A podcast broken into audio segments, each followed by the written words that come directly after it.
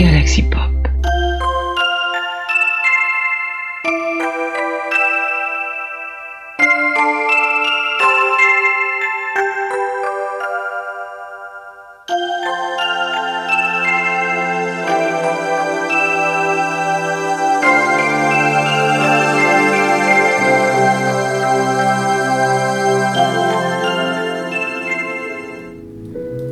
Grand-père, raconte-nous cette nuit de Noël. Tu sais, quand papa et tante Suzanne étaient petits. S'il te plaît, raconte. Eh bien, les enfants, c'était comme ce soir, la veille de Noël. Tout était calme dans la maison endormie, si calme qu'on aurait pu entendre un trottitement de souris. Nous avions tout préparé pour la venue du Père Noël. Dans leur chambre, Pierre et Suzanne dormaient à point fermé, bien au chaud dans leur petit lit, rêvant de merveilleux gâteaux, de friandises et de gâteaux. Grand-mère et moi dormions aussi depuis longtemps lorsque soudain, un bruit de sabots nous a réveillés en sursaut.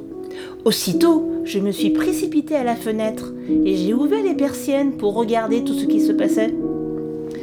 Un tapis de neige recouvrait le jardin et les rayons de lune s'y reflétaient avec un tel éclat qu'on y voyait comme en plein jour. C'est alors que j'ai vu arriver,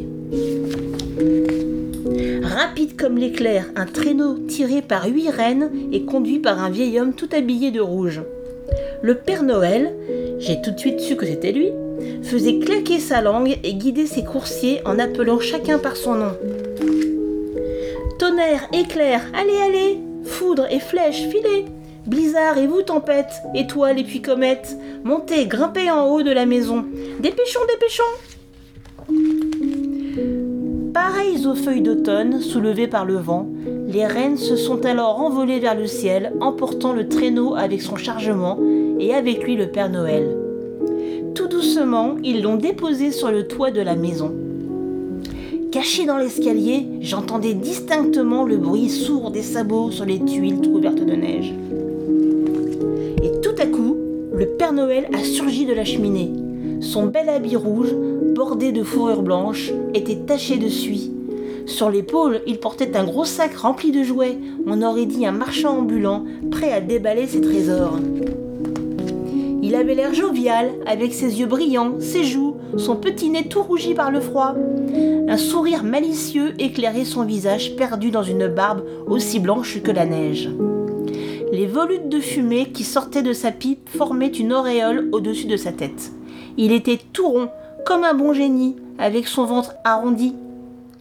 En le voyant, je n'ai pas pu m'empêcher d'éclater de rire. Alors, il a tourné la tête vers moi et m'a fait un clin d'œil.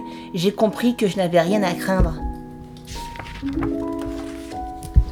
Sans un mot, il s'est mis au travail, remplissant une à une toutes les chaussettes de jouets et de friandises.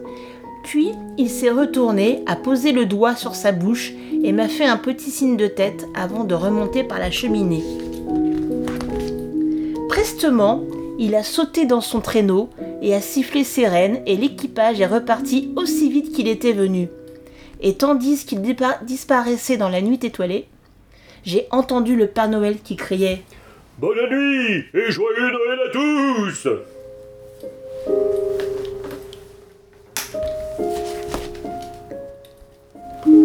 C'était La nuit magique de Noël de Clément C. Moore, illustré par Ted Rant.